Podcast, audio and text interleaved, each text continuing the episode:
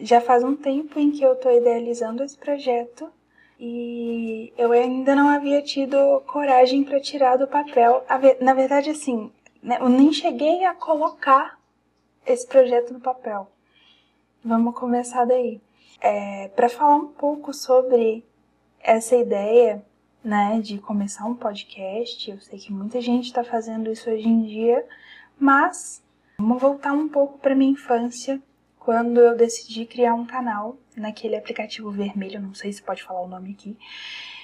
E eu gravava vários vídeos, mas sem um contexto específico. Eu só falava para uma câmera porque eu sempre quis ter voz, sempre quis falar com o público sem ser interrompida. Eu era uma criança, então eu tinha escola, tinha várias obrigações, eu acabei não levando isso adiante. Também não sabia muito como fazer, na época nem existiam muitos profissionais nessa área, muitas pessoas para produzir conteúdo nessa área. Então, eu acabei deixando para lá, mas eu sempre quis continuar com essa ideia, eu sempre quis esse espaço. E hoje eu decidi que não tem um momento melhor, porque sempre que a gente vai esperando pelo momento certo, ele nunca chega, né? Eu pensei em começar a produzir conteúdo durante o início da pandemia, mas para mim aquele não era o momento certo, e aí eu sempre ia pensando qual seria o momento certo e ele nunca chegava. Então, esse também não é, mas eu resolvi aparecer aqui. Porque eu decidi vir para essa plataforma aqui com esse formato ao invés de gravar vídeos. Na verdade, eu sempre me dei muito bem com as câmeras, mas estando por trás delas, eu sempre me dei muito melhor no backstage. Eu sou fotógrafa e cinegrafista desde os 15 anos de idade por influência do meu pai, e eu sempre amei a arte, principalmente esse modo de expressar a arte, de expressar os meus sentimentos, mas eu não gostava e até hoje eu não me sinto muito à vontade estando frente às câmeras. Então, eu acabava assistindo os vídeos, eu me achava um pouco robótica. Eu lia um roteiro, eu tentava me portar mais séria, minha expressão não era natural, eu ficava um pouco insegura. E aqui, pelo menos, eu consigo ser eu mesma, porque eu tô falando o que me vem à cabeça, eu não tô me olhando frente a um espelho ou frente a uma tela. Eu não tô preocupada com que é, eu tô, não me arrumei, eu não é, passei nenhuma maquiagem, nem nada. Eu só me sentei aqui, organizei o setup e comecei a falar. Que é o que geralmente acontece quando eu tô em casa com meu esposo, com os meus amigos, com a minha família. Eu simplesmente falo é a questão da intimidade, de se sentir à vontade. E eu quero me sentir à vontade aqui para ser eu mesma. E um outro ponto que me incentivou muito a criar conteúdo nesse formato é o fato de você não precisar olhar para uma tela, é 100% som. Então, você pode realizar qualquer tarefa do seu dia a dia escutando, assim como muita gente dorme escutando música. Você pode ouvir podcast enquanto você toma banho, arruma sua casa e sem aquela pressão de ter que ficar olhando para mim o tempo inteiro, porque você não vai perder nada. Eu, você não tem nada para ver, você só precisa ouvir. E eu tenho transtornos de déficit de atenção. Então, eu preciso de estímulos para realizar algumas tarefas e o podcast me ajudou muito porque antigamente não era comum vídeo de pessoas falando apenas som, né? Tinha uns vlogs, mas alguns vlogs quando a gente não olhava, a gente perdia algumas informações. E assim como eu sei que tem muitas pessoas com esse transtorno que também precisam de estímulos, eu quero ajudar também outras pessoas que procuram por esse tipo de conteúdo para se distrair ou para manter o foco também, como nesse caso. Então, é para isso que eu tô aqui. Colhendo limões soa muito familiar por causa daquele ditado: se a vida te der um limão, faça uma limonada. E eu fico pensando como que a gente espera o resultado, a gente quer a limonada, mas a gente não se preocupa muito com o processo da limonada. A gente acaba reclamando mais do que agradecendo pelos limões. Não quer dizer que você não possa reclamar, não quer dizer que você não possa sofrer por aquilo, porque dói, dói muito, mas pega aquele limão e faz alguma coisa com ele. Aproveita aquele processo para aprender alguma coisa. Se a limonada não ficou boa, se ela ficou amarga, faz de novo e aproveita aquela experiência para você ver que nem sempre as coisas vão sair como você quer. E eu não estou falando daquelas coisas que não dependem de você. Eu estou falando sobre um projeto que ele depende exclusivamente de você.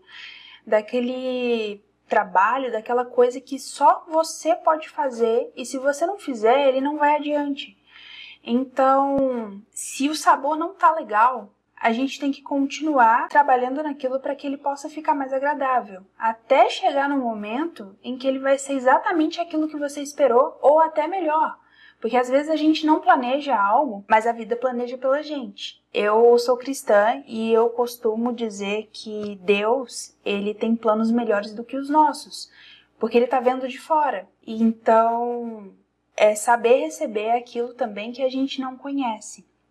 Muitas vezes a gente vai querer uma fruta mais doce, a gente vai querer algo que seja mais fácil, mas muitas vezes também aquilo que exige muito mais esforço nosso é o que vai valer muito mais a pena.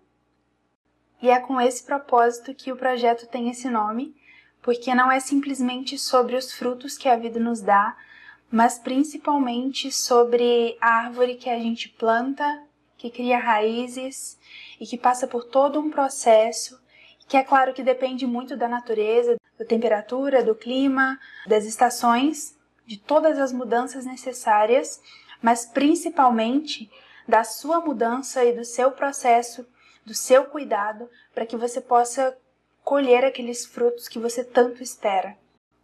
Eu sei que fazer uso de metáforas ou a forma que a gente usa para falar sobre esse tipo de assunto, que é um pouco delicado, pode parecer um pouco superficial, mas isso me lembra quando a pandemia se iniciou e eu não sabia muito bem o que fazer e eu acabei sendo influenciada pela minha prima a cultivar plantas.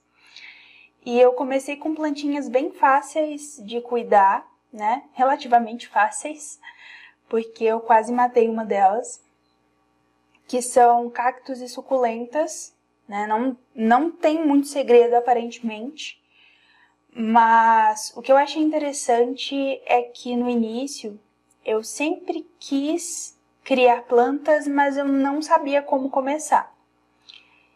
E por não saber como começar, eu preferia não fazer, porque aprender uma coisa nova ia demandar muito tempo, eu ia ter que pesquisar, eu ia ter que me desgastar e eu não quis. Daí a minha prima me mostrou o jardim dela e eu fiquei encantada e eu falei, cara, o que, que eu tenho que fazer para ter um jardim como o seu? E ela falou, começa. E me deu uma plantinha. E ela falou, você vai cuidar dessa plantinha aqui de tal forma e eu vou te ajudar. E a minha plantinha tá aqui até hoje. Ela demorou muito para crescer, porque minha prima disse que, olha, primeiro ela vai criar as raízes dela e ela vai se firmar. E aí depois ela vai começar a crescer. Então você pode achar que ela não tá saudável, que ela não tá crescendo, que tudo que você tá fazendo não vai adiantar de nada. Mas daqui a um tempo ela vai estar tá igual a minha. E aí depois eu pensei, cara, isso tá muito difícil para mim. Eu não vou conseguir. Na teoria tudo é muito fácil. E quando a gente para para observar todo o tempo que leva para a gente idealizar alguma coisa, para aquilo de fato acontecer, não está nas nossas mãos. E muitas vezes a parte mais dolorosa do processo é esperar.